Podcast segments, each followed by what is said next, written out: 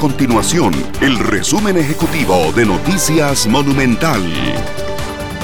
Hola, mi nombre es Fernanda Romero y estas son las informaciones más importantes del día en Noticias Monumental.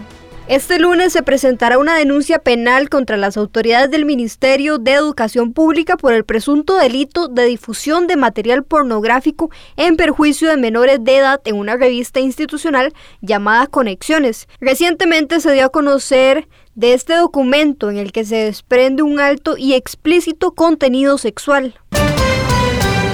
El Centro Especializado de Atención de Pacientes con COVID-19 SEACO dejó este lunes de brindar atención médica a pacientes positivos por coronavirus.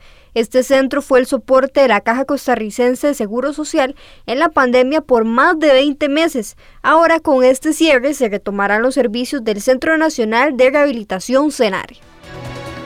Estas y otras informaciones usted las puede encontrar en nuestro sitio web www.monumental.co.cr. Nuestro compromiso es mantener a Costa Rica informada. Esto fue el resumen ejecutivo de Noticias Monumental.